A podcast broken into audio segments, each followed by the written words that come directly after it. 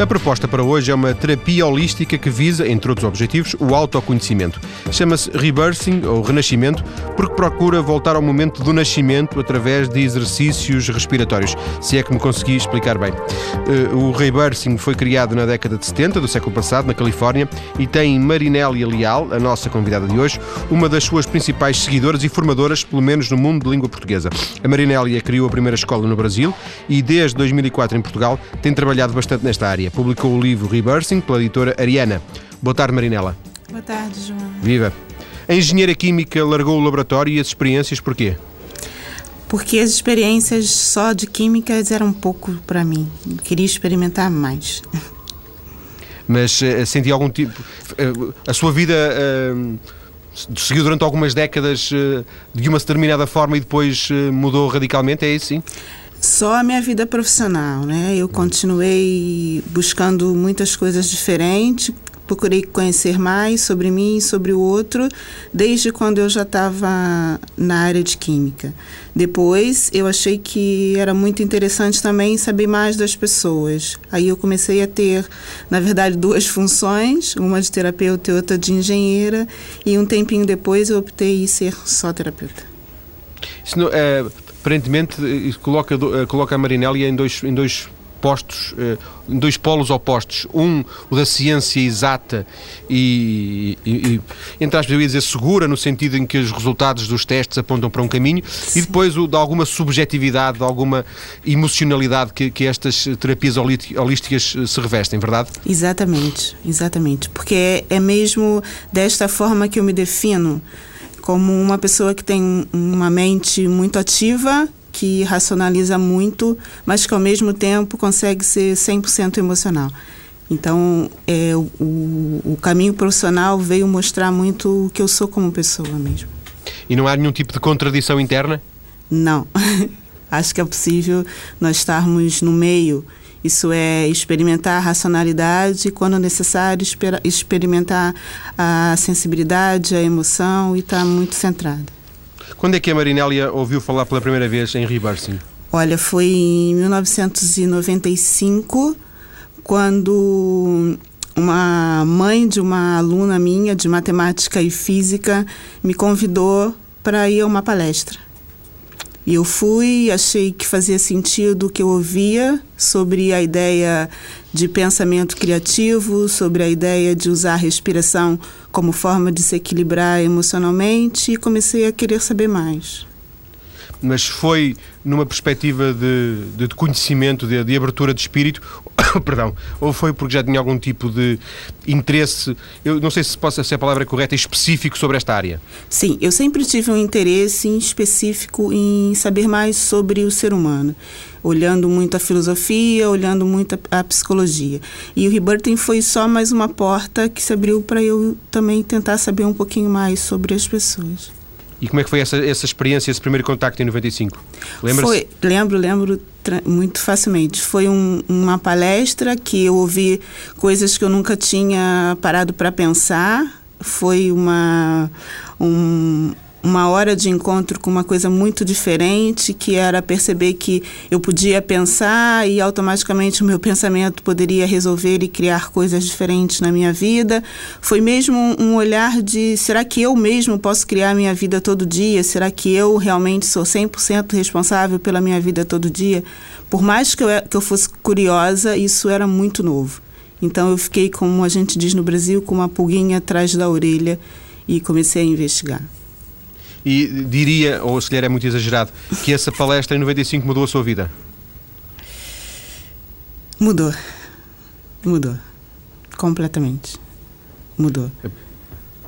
A partir daí, a partir daí eu comecei a querer saber mais. E o saber mais significava ir a outras palestras com outros terapeutas, já que, que no Brasil e principalmente no Rio de Janeiro, de onde eu sou, o Ribertin é conhecido desde 1980, então tem várias pessoas formadas lá que trabalham atualmente, que editam livros. Eu comecei a ler, comecei a ler sobre alguns terapeutas internacionais E cada vez fui me interessando mais, até quando eu fui fazer o que a gente chama de um, um seminário, um workshop, como algumas pessoas gostam de falar, sobre rebirthing mais profundamente. E nesse seminário. No Brasil também? No Brasil, também, tudo isso no Brasil. E nesse seminário eu decidi que eu gostaria de saber mais a nível profissional, gostaria de fazer uma formação em rebirthing. Isto foi em 1996. E fez essa formação? Não, não, porque naquele momento eu fazia é, uma pós de gestão de qualidade. Pós-graduação, não é? É, exato. E achei que precisava terminar aquilo e eu não tinha tempo mesmo para fazer as duas coisas. Adiei por mais dois anos. E em 98 foi isso? Foi. Em 98 eu fiz a minha formação. E uh, quando é que se torna terapeuta a tempo inteiro? Em 99. Isso foi uma mudança muito radical da sua vida? A sua família entendeu? Olha, a minha família sempre me apoiou em todas as decisões que eu tomei, sempre. Agora, era uma decisão para uma área que eles desconheciam. Eles não sabiam nem muito bem o que, que eu ia passar a fazer e qual seria a minha nova profissão. Mas apoiaram essa mudança e eu pude fazê-la com tranquilidade. Mas a, a Marinélia não é, corrija-me se eu estiver enganado, okay. apenas uh, uh, terapeuta de rebirthing. A minha formação é em terapeuta de rebirthing, sim. O que acontece é que o rebirthing dá para você uma possibilidade muito grande de fazer contato com outras técnicas que depois, com a minha experiência e com a minha necessidade do trabalho, eu acabei adquirindo também. Mas a minha formação principal é sim terapeuta de rebirthing. Depois veio para Portugal, antes, antes de falarmos na sua experiência em Portugal e na sua adaptação, uh, o contraste entre a realidade brasileira uh, ao nível do rebirthing e, e, e portuguesa é, é muito grande, imagino. É muito é muito grande. É, as necessidades são basicamente outras, as carências são outras, e com isso o modelo das minhas sessões também mudaram bastante. Mas porquê? Porquê é que diz que as carências são outras? Porque é que, como é que se explica que o Brasil seja muito mais uh, sintonizado, muito mais uh, familiarizado com esta, com esta terapia, ainda que eu imagino que mesmo assim ela seja minoritária, e em Portugal nem sequer se pode falar em minoritária, ela é extremamente minoritária, não é? Sim, sim, sim. Como é que se explica este contraste ou esta diferença? Olha, é, eu acho que o primeiro, primeiro sinal de diferença é que nós, né, no Brasil, temos uma abertura muito grande a tudo que é novo, nem que seja para experimentar, usar e jogar fora no, no, no outro dia. Nós temos esse hábito que às vezes é bom e às vezes não é. Nós somos um país jovem, então com isso é mais fácil que a gente toque em tudo que é novo rapidamente. Aqui não. Aqui é uma postura mais conservadora, é um país que tem uma estrutura é, emocional e cultural muito mais sólida, então tudo chega aos poucos. Né, e é muito compreensível. Então, a, as pessoas no Brasil acabam indo fazer as terapias que ouvem, até para saber o que é, para depois escolher usar aquilo como prática de vida ou não. Aqui esse processo de ir descobrir e ver o que é ainda é mais lento. Então as pessoas chegam, na verdade, a, a, ao meu consultório ainda com uma certa resistência do que vai encontrar. E é muito, muito compreensível isso. Ainda poderá haver também um, uma outra razão, que é o facto de haver, porventura, uma maior proximidade com os Estados Unidos e, e, esta técnica ter surgido nos Estados Unidos, uma maior proximidade entre o Brasil e os Estados Unidos do que, do, do que entre Portugal e os Estados Unidos, talvez. Exatamente, exatamente. É como a gente costuma brincar, que nós absorvemos muito bem a Coca-Cola dos Estados Unidos e a cesariana. É, isso é o Brasil. Depois veio para Portugal. A decisão foi uma decisão mais pessoal do que profissional ou mais profissional do que pessoal? Foi uma decisão pessoal. Portanto, eh, não teve diretamente a ver com, com a sua atividade profissional? Absolutamente nada. E eh, quando veio para Portugal, a sua, eh, já que a sua, a sua função já, nessa altura já não era ser engenheira química, era ser a terapeuta de rebirthing, imaginava as dificuldades, genericamente? Não, eu costumo dizer que eu vim muito numa energia de inocência. Eu resolvi é, mudar de país e achei que tudo que eu traria na minha mala seria útil. Dentre isto, era a minha profissão. Então, eu achei que assim que eu chegasse aqui, eu ia começar a exercer minha profissão, porque eu não tinha nem ideia que o rebirthing era uma coisa desconhecida em Portugal. E era? Era. Era. Era. E, e chegou, eh, fez algum tipo de pesquisa, tentou instalar-se, foi é ma- mais uma questão de, de teimosia? Não, eu acho que não era teimosia, não. Eu acho que era mesmo a, a ideia de, de inocência. Eu, eu cheguei, fiz contato.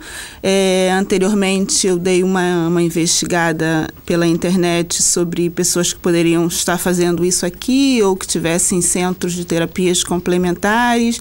Fiz essa, essa pesquisa rápida um pouquinho antes de vir e acabei fazendo contato com, com um centro em Lisboa que eu me disponibilizei a ir trabalhar. E foi exatamente o que aconteceu mais ou menos dez dias depois que eu desembarquei em Lisboa. Hoje em dia tem o seu próprio centro, não é? Hoje em dia, sim. É o SER, o Centro de Terapias Holísticas. Exatamente. E este SER eh, é dedicado eh, ao rebirthing ou não apenas? Não apenas ao rebirthing. O rebirthing é, na verdade, o carro-chefe, né? É onde nós temos a escola de formação, é onde ah, outros profissionais de rebirthing trabalham é, junto comigo, mas tem outras técnicas holísticas e complementares acontecendo lá também. Marinélia, eh, nós temos estado a dizer rebirthing, podíamos dizer renascimento. Para si é indiferente? Gosta mais de uma, gosta mais de outra? É indiferente. É. E habitualmente qual é que costuma usar?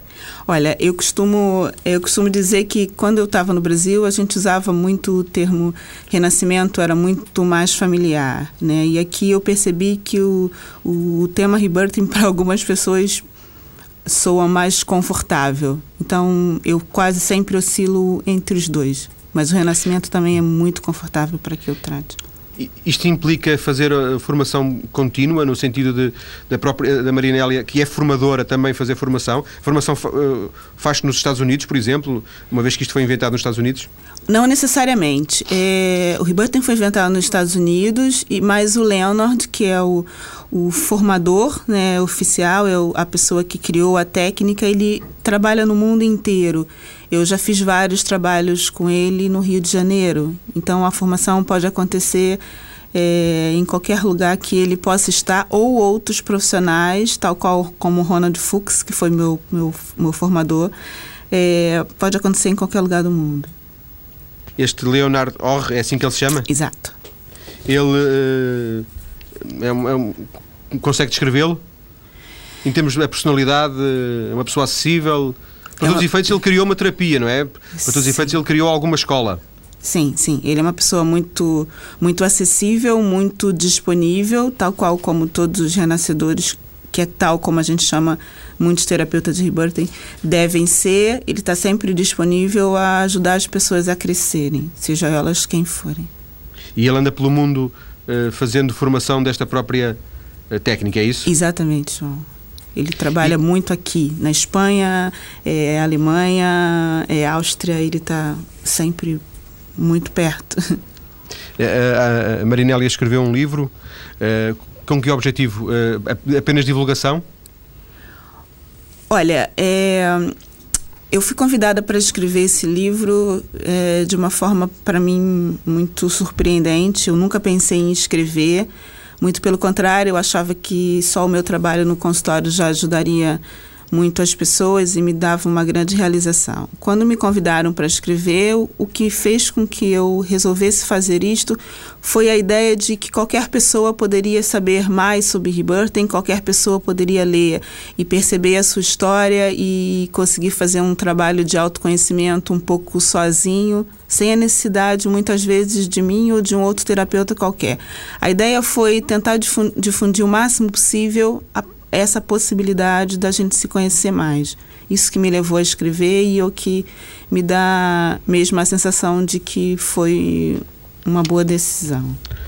Marinélia, para fecharmos esta primeira parte, há alguma entidade eh, internacional, porventura, que certifique que acautela a validade da formação? Ou, é, quer dizer, é, é, todas as pessoas podem dizer que são formadores de, de rebirthing?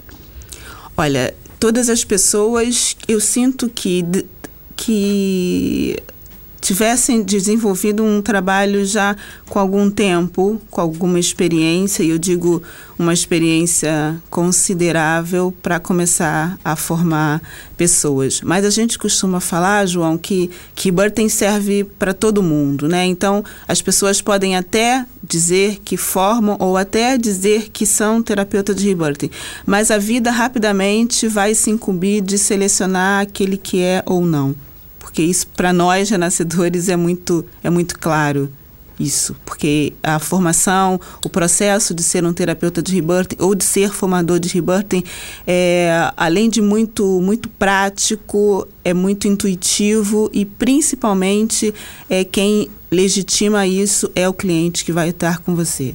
Então, isso é muito é uma seleção natural, como a gente poderia chamar. Temos, temos estado a falar em, em rebirthing ou em renascimento, mas quer os ouvintes, quer eu, eh, continuamos sem saber bem o que é e como é. É disso exatamente que vamos falar na segunda parte já a seguir. Estamos hoje a conhecer uma terapia holística muito pouco desenvolvida em Portugal, o Rebirthing ou Renascimento, com a autora do livro com o mesmo nome, Rebirthing, Marinélia Leal. Marinélia, imagino que as pessoas, eh, que a maior parte das pessoas, quando se dirige ao seu centro de terapias, eh, não sabem muito bem o que é que é eh, procuram, procuram ajuda e depois é a Marinélia que as encaminha para o reversing, é assim que funciona? Olha, João, não muito assim. As pessoas é, vão ter comigo quase sempre por dois motivos. Um, porque algum amigo já foi e disse que a terapia ajudou em alguma coisa, melhorou uma parte da vida e eles vão saber o que significa. Agora já tem um outro ponto que acontece que é depois que eu lancei o livro, muitas pessoas vão porque leram o livro em algum lugar, um amigo deu o livro de presente, viram o livro numa livraria e querem saber mais sobre aquilo. É dessa forma que acontece. Elas vão, vão sempre direcionadas mesmo por rebirth, mesmo muitas vezes nem sabendo do que se trata. Exato, é isso que eu ia perguntar. Eu imagino, tirando aquelas que leram um livro e que poderão ter alguma ideia, não é? As outras, uh, ouvi, um amigo meu teve aqui, uh, fez-lhe fez um tratamento, não é? Sim, sim. A, dificuldade, a primeira dificuldade é explicar-lhes o que é ou não. Sim, muitas vezes começa por isto, por tentar explicar qual é a ideia, para que, que serve é, a terapia e se realmente é aquilo que as pessoas estão estão precisando. Muitas vezes as pessoas procuram, mas nem sabem do que realmente necessitam naquele momento. E muitas vezes o que às vezes elas necessitam não é fazer rebirthing. E eu rapidamente e... digo isso a elas. E isso acontece por vezes? Acontece. Já vamos, já vamos voltar a essa questão. Um, a Marinélia explica-lhes o que é o reversing ou prefere que eles percebam com o, com o andar do tratamento? Não, explico. Sempre no meu primeiro encontro com as pessoas, eu explico o que é a terapia, explico de que forma se procede o tratamento e dou para eles a opção se eles desejam realmente fazer aquilo ou não. E quer-nos. Uh Quer-nos deixar aqui algumas das ideias uh, principais que, que, costuma dizer às pessoas, as, as ideias mais genéricas? Sim. A primeira coisa que eu sempre abordo com as pessoas é que o rebirthing é uma ferramenta é, que te ajuda a transformar o teu momento presente que ajuda com que você é, deixe para trás algumas coisas que você não gosta na tua vida e algumas especialmente em você e faz com que você tente conquistar outras coisas que você já quer há muito tempo e não está conseguindo. É, é, sempre essa a ideia.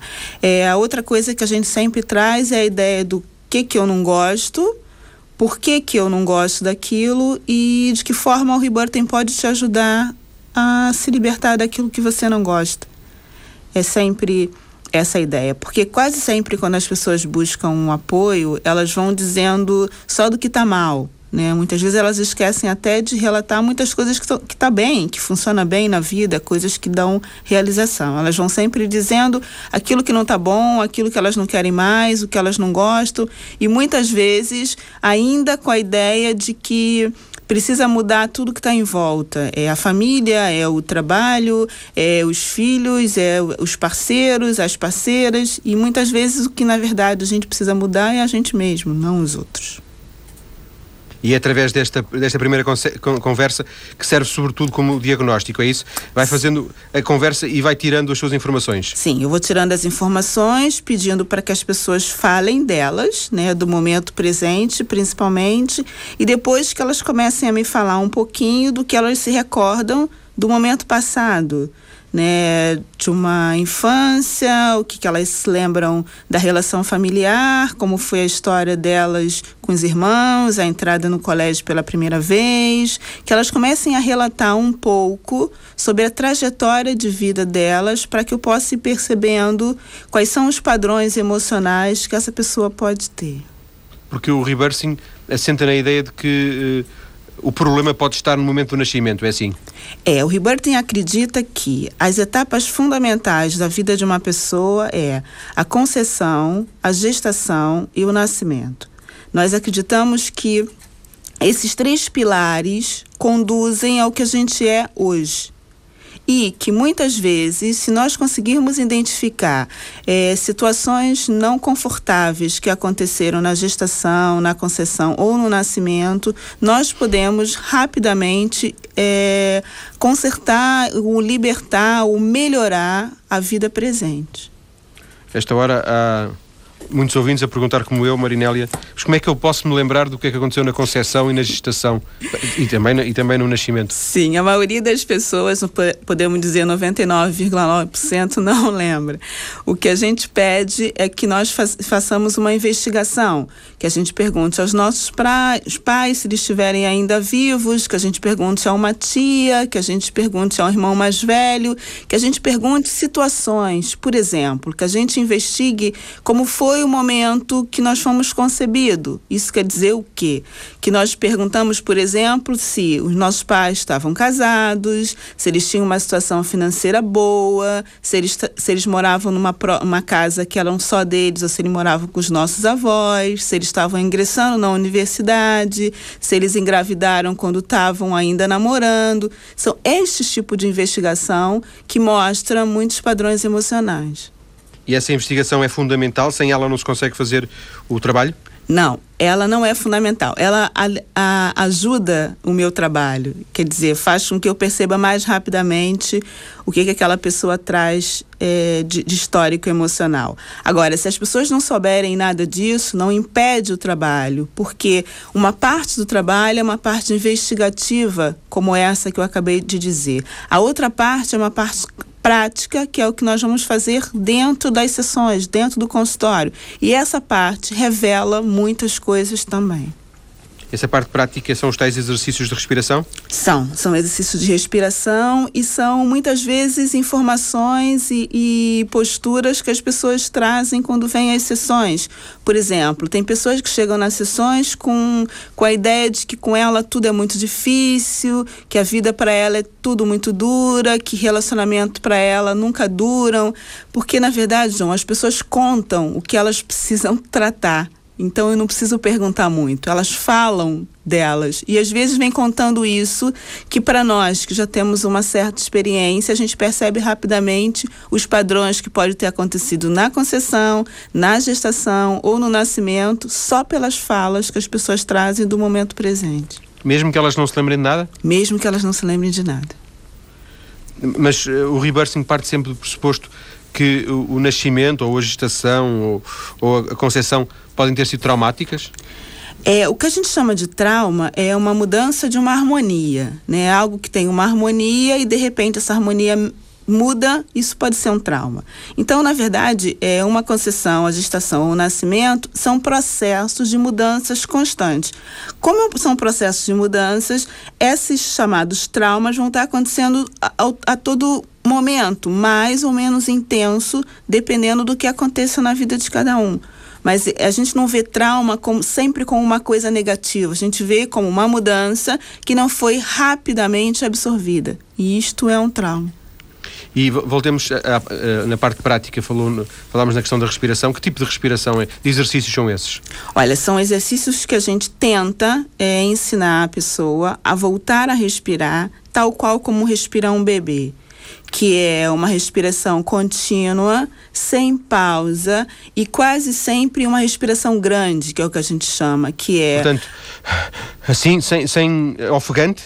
Não, não ofegante. Uma respiração grande significa uma respiração que você usa toda a tua capacidade pulmonar que é exatamente o que a gente não faz. Uma grande inspiração dia -dia. e depois uma grande expiração? Exatamente, exatamente. E isso de uma forma contínua, sem nenhum sem, intervalo. Sem nenhum intervalo. Exatamente. E ao fim de algum tempo, uma das, uma das missões, da, um dos objetivos da Marinélia é ensinar as pessoas a respirarem, depois delas uh, saberem respirar desta forma. Uh, Digamos, elas respiram por elas próprias? Sim, sim, elas respiram por elas próprias. Eu ensino e elas começam a praticar isso, tanto no consultório como depois fora do consultório. E elas vão começar a perceber, como outras técnicas já falam disso há milênios, que a respiração causa uma estabilidade emocional muito grande, faz com que você consiga ficar mais inteiro, mais centrado, tenha mais clareza daquilo que você quer e daquilo que você vai ou não fazer.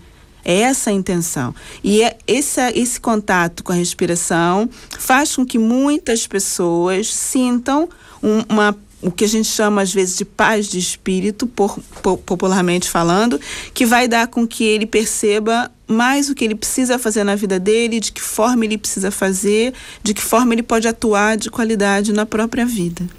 Isto relaciona-se alguma coisa com a meditação, não? Não. Não, Rebirth não tem nada a ver com meditação, porque nós não estamos buscando que você entre num estado chamado meditativo. Nós estamos é, buscando que você esteja é, no aqui e agora, quer dizer, presente, com os pés no chão e sabendo para onde andar.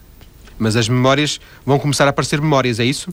Sim, memórias muitas vezes consciente, outras vezes não. Quando a gente diz não, João, eu estou dizendo eu posso nem ter consciência de uma memória, eu simplesmente posso ter uma emoção que essa emoção me remete a uma memória. Eu posso ter uma explosão, que pode ser uma grande gargalhada ou um grande choro, e rapidamente eu posso lembrar de um fato da minha infância, por exemplo. De que não me lembrava antes, era isso? Exatamente. E um, ehm, este, este, este, método de respiração uh, é para depois ser aplicado pelas pessoas no seu dia a dia, como respiram normalmente, ou é só um, um exercício para, para o rebirthing? Não, é um, um exercício que no rebirthing se aprende para passar a fazer no dia a dia. É, eu costumo dizer para as pessoas que quando eu não sei o que fazer, eu paro e respiro com certeza no momento seguinte eu vou saber o que fazer. E quando, eh, como, como, disse há instantes, quando lhe aparecem no consultório pessoas uh, a quem acha que não se deve aplicar o reversing, que situações podem ser essas? Hum, olha, Leonard Jorge diz que reversing deveria ser aplicado a todo mundo que tem um umbigo. Então eu não consigo dizer a quem não deveria. O que eu, eu, consigo dizer mais claramente é que um profissional de rebirthing deve saber é, que tipo de pessoa ele pode ou não atender. Isso tem mais a ver com ele do que com a pessoa que está na frente dele. O que eu quero dizer com isso? É que nós, como profissionais, sabemos o tipo de pessoa que nós temos condições de tratar. E quando eu digo tratar, é apoiar. Que tipo de situação nós temos condições reais de apoiar? Algumas, é, talvez eu não possa apoiar, mas outro profissional de tem possa. E eu, como profissional, tenho que ter essa clareza. Sr. Marinelli, a minha dúvida é se todo o tipo de situações, vamos considerar do foro psicológico, uhum. se podem uh, tratar com o reversing. Sim, todo, todo tipo de situação. Seja uma depressão, seja uma coisa mais grave? Sim, sim, sim. Todo tipo. Todo tipo. Mas tem... desde, desde quando a gente fala numa depressão, a gente já pensa né, numa coisa numa coisa grave, numa coisa densa, né, já é um, um fator complicativo para se trabalhar, a gente deve, deveria aplicar. Quando a gente fala, por exemplo, de alguém que tem uma suposta alergia e que não consegue curá-la de forma nenhuma, ou não consegue entender por que a alergia aparece de forma nenhuma, o Rebirthing pode ajudar a ter consciência de por que surge aquela alergia e conseguir apoiar o teu médico a te ajudar a curar essa alergia. Quando diz alergia está a referir-se a coisas epidérmicas, de pele, Exato, não é? exatamente. Então não exatamente. se aplica apenas a questões do foro psicológico? Não, porque a gente, a gente, quando a gente trabalha com uma terapia complementar, João, a gente já acredita e já tem vários estudos acerca disso, que as doenças físicas, na verdade, começam com doenças emocionais. Então a gente acredita que nós podemos, com o nosso trabalho, apoiar os médicos convencionais a fazer uma excelente cura no fórum físico. Portanto, não se, não se substituem apenas como compl- complementarmente, é assim? Exatamente. Mas que é por uma defesa vossa?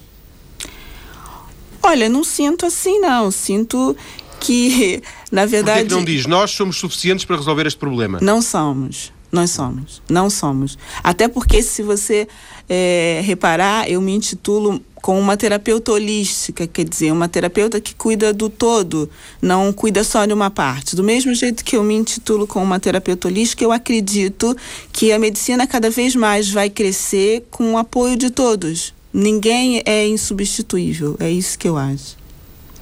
E eh, ao fim de quantas sessões, Marinélia, eh, em média, um paciente eh, que, está, que esteja a ser consultado por si está pronto?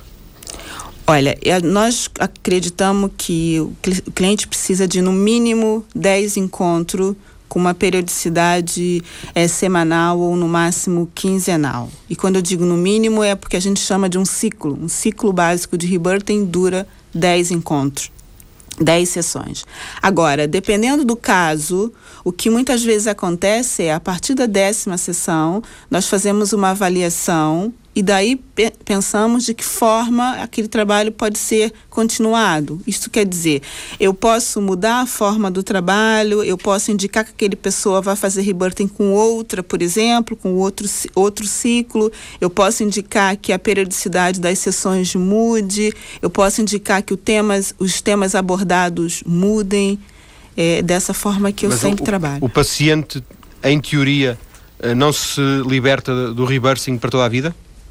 Sim, libertas. O que acontece é que eles gostam tanto que estão sempre buscando isso. Não comigo necessariamente, mas buscando a técnica. O que, é- o que muitas vezes se passa é que as pessoas se apaixonam por isso. Então acabam lendo muito, acabam indo fazer trabalho com outros profissionais, acabam querendo saber mais do rebirthing.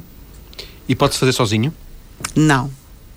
É, o que eu aconselho é que as pessoas aprendam né, a respirar com um profissional qualificado e a partir dali ele pode começar a experimentar essa respiração sozinho. E aí, quando ele não conseguir fazer isso com tranquilidade, aí sim ele peça apoio. Mas antes de experimentar as 10 sessões com um profissional, eu não indico que as pessoas façam sozinhas. Portanto, o livro não substitui o terapeuta, é isso? Não substitui o terapeuta. Apoia muito, mas não substitui.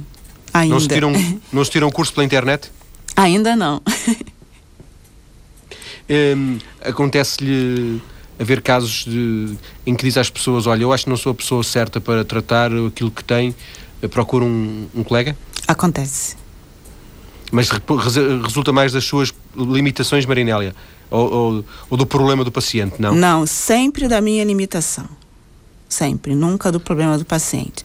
Porque o paciente tem o problema dele e com certeza tem algum profissional que pode apoiá-lo naquele problema. Pode ser que não é- seja eu. Mas é porque a Marinélia não sabe, não está naquele momento tão inspirada. O que é que pode levá-la a considerar que não não está apta a tratar aquele paciente? Porque ele pode trazer questões que eu realmente não tenho experiência para trabalhar. Pela complexidade, por exemplo? Sim, pela complexidade.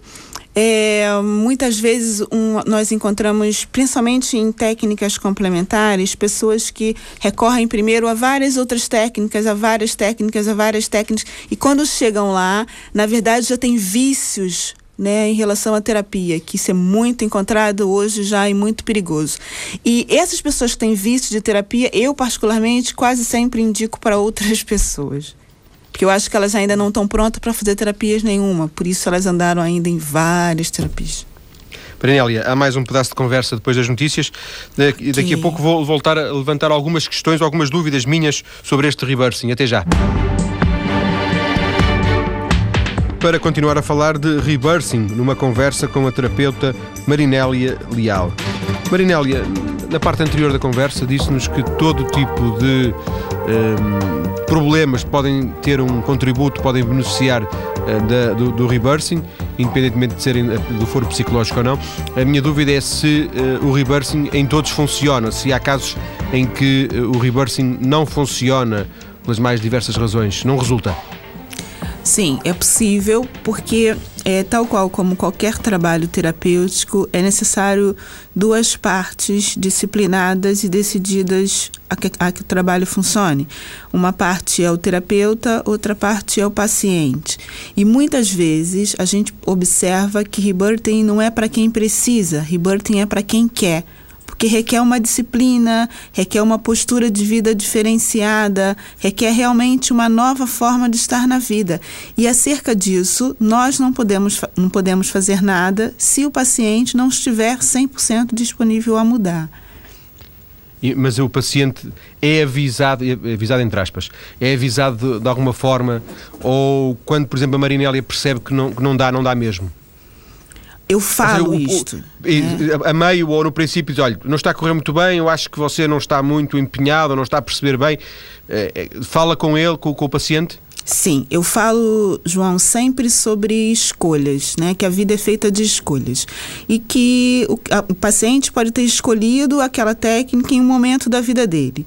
E pode ter começado o tratamento e em algum momento pode ter mudado a escolha, pode não estar mais disciplinado, pode achar que aquilo com ele pode não funcionar ou não é aquilo que ele quer. Então o que eu coloco para ele é: se há ainda uma escolha pela técnica, vamos juntos trabalhar e levar esse processo até o fim em, com, com uma grande eficiência. Se nesse momento há dúvida se é aquilo que ele deseja, ele deveria pensar um pouco, afastar-se um pouco do trabalho, repensar e, quem sabe, voltar ou não. Mas o que é que pode levar alguém a não uh, aderir a não se empenhar no tratamento do rebirthing? Olha, é não só não, no tratamento não, do Não dói, não é? Não, não dói, dói, não dói. Não dói, mas requer uma disciplina. Uma disciplina que implica a ter consultas que são, como eu falei antes, semanais ou quinzenais, cumprir as consultas, cumprir todos os indicativos que eu dou para que ele faça em casa, é, se determinar a mudar muitas posturas. E o que a gente encontra muitas vezes é que as pessoas não estão 100% disponíveis a isso, ou acreditam que estão disponíveis, mas na verdade não são. Não, não estão, desculpe. Uma terapia não é um remédio que se toma e espera fazer efeito. Uma terapia é um processo em que você faz a coisa acontecer junto com o terapeuta.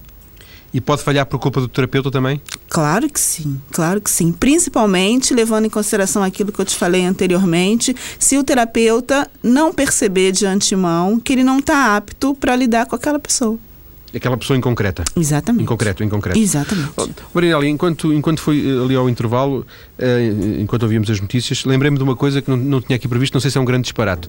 Um, Houve-se cada vez mais uh, pessoas preocupadas com o, com o nascimento dos filhos. Uh, esteve aqui recentemente uma senhora que disse, eu convidei para vir ao programa e ela disse, olha, ou vou agora ou depois no próximo ano não posso ir porque vou estar em casa, vou, a minha filha vai, vai nascer em casa e eu vou estar um ano inteiro com ela em casa e ela não vai sair. E lembrei-me disso neste uhum. sentido. Será que eh, com esta consciência de que afinal eh, estes três momentos, a concepção, a gestação e o nascimento uh, podem influenciar a vida futura dos nossos filhos, nós podemos passar a ter mais cuidado nesses momentos? Exatamente. É o que já acontece é, com muitas pessoas que já têm essa visão, tanto é, pessoas que vão ter filhos, como alguns médicos muito bons já estão conseguindo olhar para isso, que é necessário ver a gestação e o nascimento como um momento único, que precisa ser tratado como um momento único, para evitar no futuro consequências e muitas vezes para evitar que essas pessoas precisem no futuro fazer rebirthing. Sendo que. Uh a gestação às vezes não se consegue controlar, ou pelo menos o momento, às vezes há surpresas. Depois a própria concepção também não depende muito de nós, quer dizer, a mãe pode ter alguns cuidados, mas a concepção, talvez o nascimento seja das três fases aquela que se possa controlar melhor, não? A gestação, João, e, e o nascimento, eu acredito que sejam as etapas que nós possamos controlar melhor porque a gente pode, é, assim que se percebe grávida, né, o casal pode começar a ter atitudes é, para proteger aquela gestação o máximo possível. Isso não quer dizer que eles vão se isolar do mundo ou deixar de viver a vida cotidiana como vivem, mas vão ter mais atenção. Desde o momento que uma mulher, quando está grávida, para de ingerir bebidas alcoólicas, ou, por exemplo, para de fumar, ou passa ou para de deixar de ver uh, algumas coisas em, em vídeo, em televisão, é, frequentar lugares mais confusos. Isso já são atitudes que podem fazer com que aquela gestação seja muito mais tranquila do que se elas não tivessem o, o, o o, o, conhecimento né, de o quanto é importante Sim. ter uma, uma gestação tranquila. É, quando eu trabalho com grávidas, por exemplo, nós fazemos todo um trabalho para isso. É, é como se nós estivéssemos fazendo um rebirthing na grávida e no bebê antes do bebê nascer. Que é para será eles... preventivo nesse caso? Exatamente, exatamente. Para que o parto seja mais tranquilo, mais harmonizado e que para que esse bebê receba influências externas só é, suaves e positivas. Marinélia, vou voltar ao, ao, ao, princípio da nossa conversa.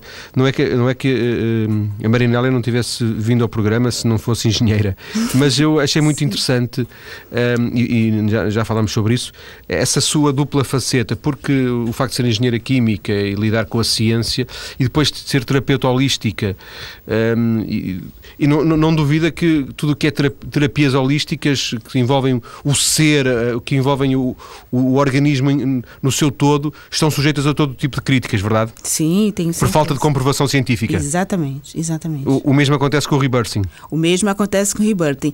E, mas nós já estamos conseguindo é, ter vários apoios, isso eu acho muito importante falar, porque já há vários médicos e vários vários psicólogos, psicólogos convencionais, como a gente chama, que já estudaram bastante a influência da respiração na forma como funciona o organismo humano. Então, isso dá para gente um respaldo bastante interessante, porque isso já conseguiu ser investigado. Isso já há uma comprovação. Mas daí até chegarmos, aí é que depois o, o grande problema é esse, é que depois daí até chegar, uh, que a respiração, que essa respiração, essa respiração pré-natal, digamos assim, uhum. seja uh, possível de, de, recriar, não tenho dúvidas nenhumas.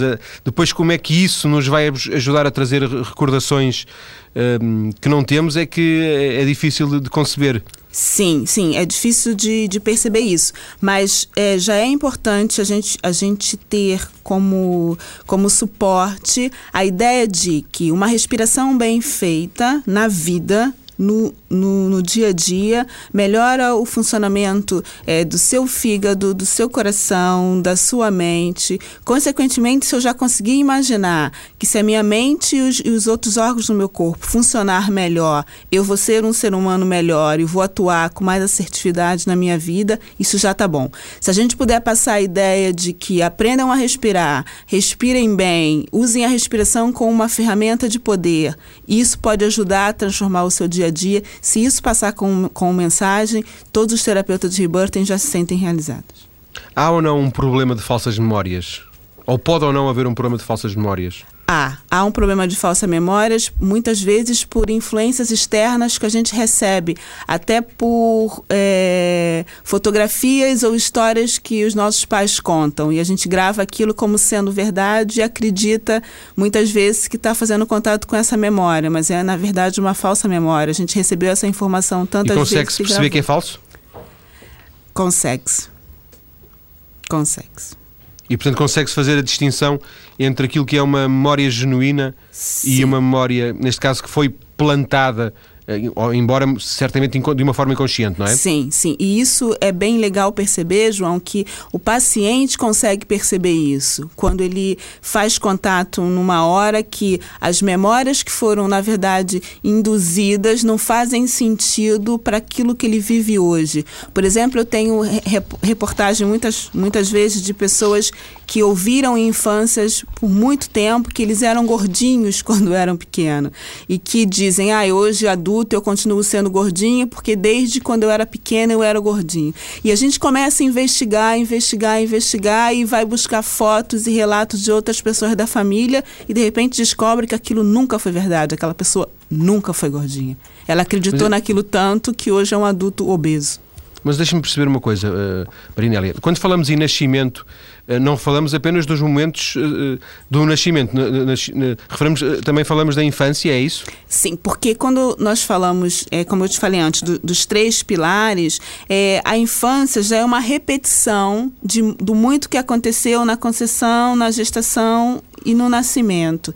Então, muitas vezes, a infância é o que está mais, mais visível, é onde a memória ainda alcança com mais facilidade, é onde os fatos são contados. Às vezes, a, a gestação, a concepção e o nascimento é quase como se fosse escondido, muito não se fala sobre isso. Então, olhar a infância, olhar o que foi falado, o que foi injetado na tua mente em relação à infância dá pra gente uma perspectiva muito grande do que, do que aconteceu antes. Quando Mas não são essas gente... memórias que vos interessam. Que vos interessam outras memórias, memórias anteriores a essas, verdade? Sim, é essa memória que, que interessa ao terapeuta. E a gente precisa é, conseguir filtrar o que o cliente conta das memórias infantis e conseguir andar para trás. Marinélia, deixa-me contar como é que surgiu esta entrevista. Eu recebi uh, há uns meses uma, uma mensagem de correio eletrónico de um ouvinte que, que não conheço lado nenhum, como é evidente, e que dizia: Olha, eu gostaria de lhe propor um tema. Eu fiz uma, uma coisa chamada reversing, eu não sabia o que era. Uhum. Um, eu, eu, dizia ela, eu sou muito cética em relação a estas coisas, de, do autoconhecimento, desenvolvimento pessoal, mas isto mudou a minha vida. E de tal maneira que eu acho que lhe devo sugerir que tra trate desse, desse assunto no programa. Pronto, depois eu andei estes meses uh, uh, também a aprofundar. É normal este tipo de reação? É, é normal. É muito normal. É, o nome é rebirthing não é por acaso, né? A ideia do renascimento não é por acaso. A ideia é de transformação. É uma ideia muito forte. Ideia, pois, é, é, mas é uma ideia nascer, muito forte esta do renascimento, exato, não é? É nascer de novo. É como se a gente tomasse consciência que no momento que a gente acorda, a gente tem a, a chance de construir uma vida nova. Por isso é nascer de novo. É essa isso ideia. Também, também implica sermos diferentes? Sermos diferentes como pessoas? Sim. Sim. Sermos diferentes como pessoas termos um comportamento diferente, uh, sermos, uh, entre aspas, melhores, é isso? Sim. Pelo menos mais consciente de quem nós somos hoje, para, se quiser, mudarmos amanhã. Ou seja, o, o livre, eh, o, a possibilidade de mudar é nossa. Exatamente. Você tem a, a mudança não é automática, é isso? Não, não é, não é automática. Ela é, é percebida como necessária e se o cliente decidir, e o que acontece sempre é isso, ele, por isso ele vai buscar a terapia, ele decide que quer mudar e nós podemos apoiar. Se ele em algum momento decidir que a mudança não é o que ele gostaria, que ele gostaria de continuar do mesmo jeito que está, nós também apoiamos que ele fique do jeito que ele está. Deixa-me voltar a, a, ao, ao, tema da, da, parte anterior, em que estávamos a falar um pouco de, de, das situações que se adaptam melhor ou pior ao reversing. Uh, há algum sintoma tipo, algum comportamento tipo que a Marinélia, com a sua experiência, uh, detecta imediatamente que isto é bom para ser tratado por uma, por, pelo reversing? Quase por observação, quase sem, sem necessidade de, de, de investigar muito a vida dessa pessoa. Sim. É, pessoas que não conseguem estabilizar em relações amorosas nenhuma, nem em relações profissionais nenhuma. Essa pessoa é uma boa pessoa para fazer reversing. Provavelmente essa pessoa irá beneficiar do reversing, é isso? Sim, sim. Sim. E coloca no mesmo plano a estabilidade eh, eh, das relações pessoais e das relações profissionais, porque elas podem ter a mesma origem? Esse problema pode sim, ter a mesma sim, origem? Sim, sim, sempre tem. Sempre tem a mesma origem. Sempre tem, porque nós consegui, conseguimos perceber que a relação amorosa, tal como a relação profissional, são dois pilares ou dois braços, se a gente puder falar assim, da relação emocional que essas pessoas tiveram com a mãe e com o pai.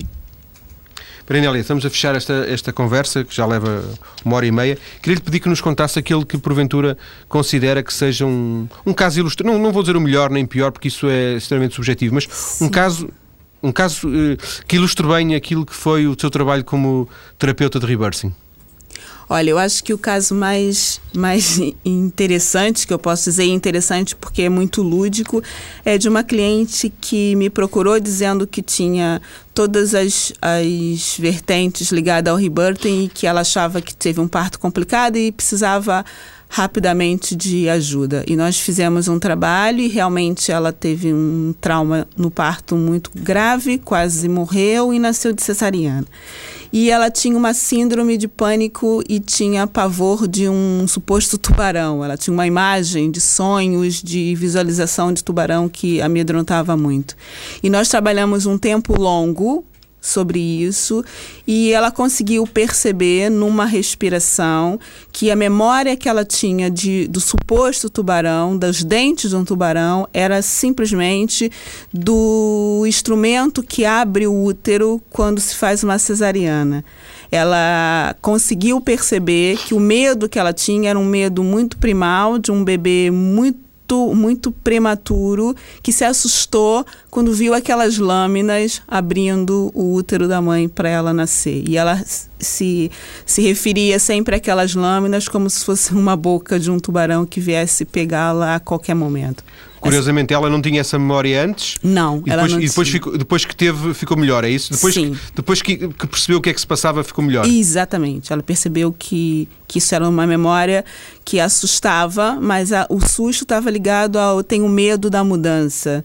Né? A mudança pode me fazer mal, que a mudança supostamente era esses, esses instrumentos que abriam o útero. Oh, Marinela, só temos 5 segundos, mas um parto de cesariana é, por regra, um, prato, um parto traumático? É, por regra, um parto que leva a pessoa a acreditar que precisa sempre do outro para abrir a porta para ela andar para frente. Agradeço a Marinela e a Leal por esta Obrigada, conversa sobre o nascer de novo sem os traumas do primeiro nascimento. Há outras informações sobre o assunto no nosso blog maiscedo.tsf.pt.